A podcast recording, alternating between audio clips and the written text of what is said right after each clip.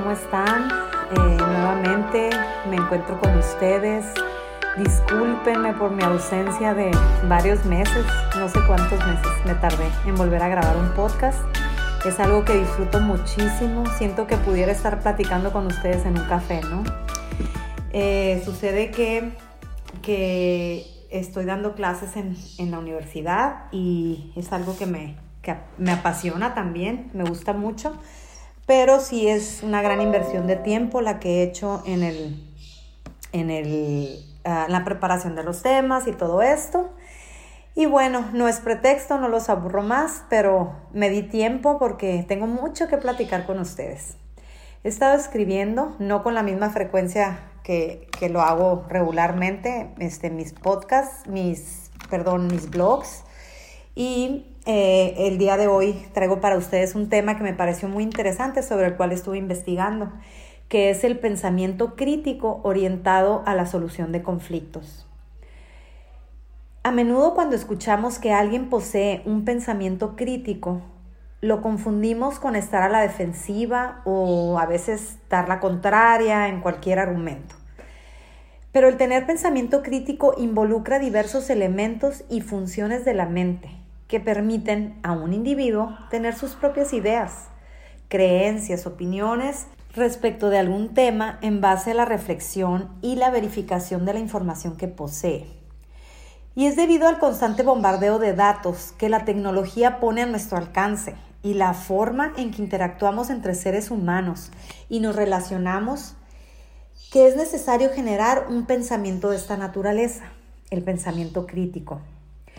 Leyendo al maestro Oscar Castillero en su blog de Psicología y Mente, nos brinda algunas herramientas para potenciar el pensamiento racional y lógico. ¿Para qué sirve el pensamiento crítico?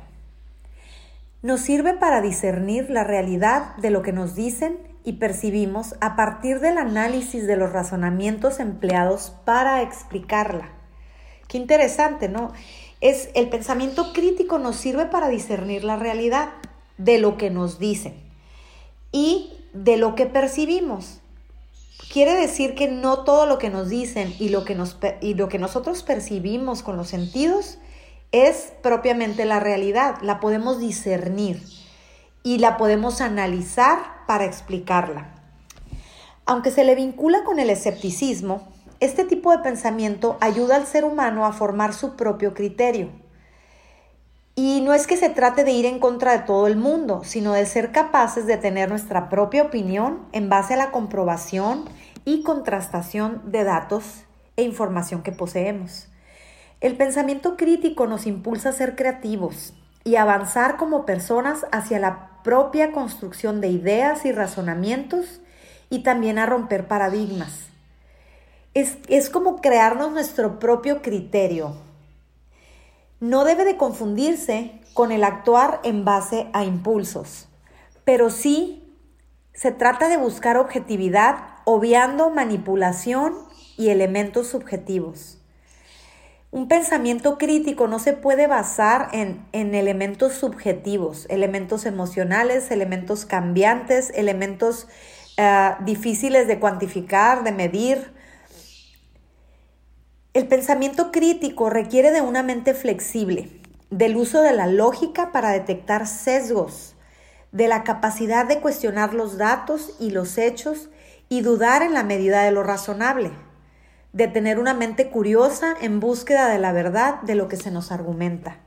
Los abogados tenemos desarrollado en cierta medida este tipo de pensamiento crítico, porque nosotros analizamos los hechos, los desmenuzamos para buscar la verdadera causa de una situación, para buscar la verdad histórica.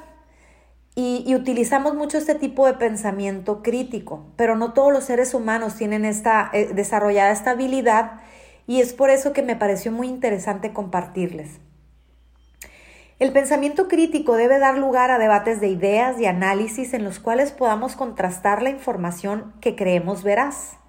Sin embargo, los pensamientos y los planteamientos deben permitir cuestionar también las ideas propias y sentirnos cómodos cuando tenemos que reconocer que no sabemos algo.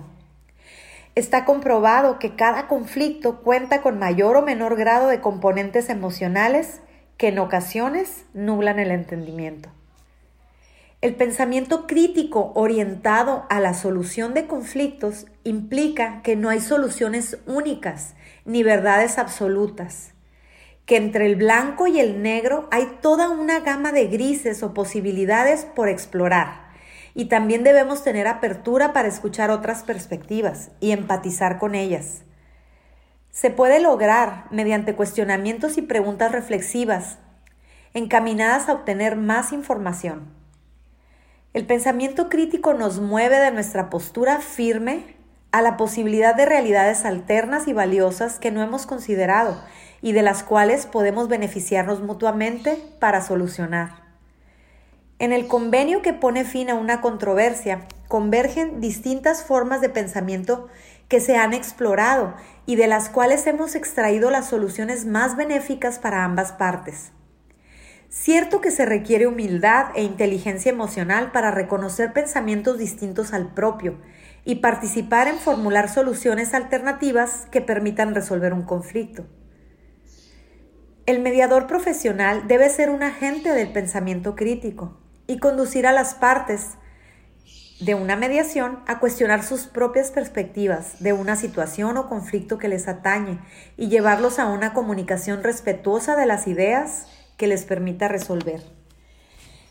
Yo creo que esta información acerca del pensamiento crítico puede sernos muy útil para, para cuestionar, cuestionar un poco más las, la información que se nos presenta, las realidades que percibimos día a día con los lentes que traemos puestos cada quien, de acuerdo a quienes somos, de acuerdo a nuestra historia, de acuerdo a nuestras experiencias, de acuerdo a nuestros conflictos propios humanos intrínsecos, de acuerdo a, a nuestros temores. Tenemos que aprender a cuestionarnos a nosotros mismos y cuestionar también toda la información que se nos eh, ofrece en todas estas plataformas virtuales, digitales. Sabemos por buenas fuentes que, que, no toda la información a la que podemos acceder es verdadera y que mucha de ella está, está eh, plagada de sesgos y de información subjetiva, errónea, incorrecta, eh, incompleta. Tenemos que tener mucho cuidado con, ese tipo de información y tener este pensamiento crítico desarrollado para poder eh, tener la habilidad de resolver los conflictos que invariablemente se presentarán en nuestra vida.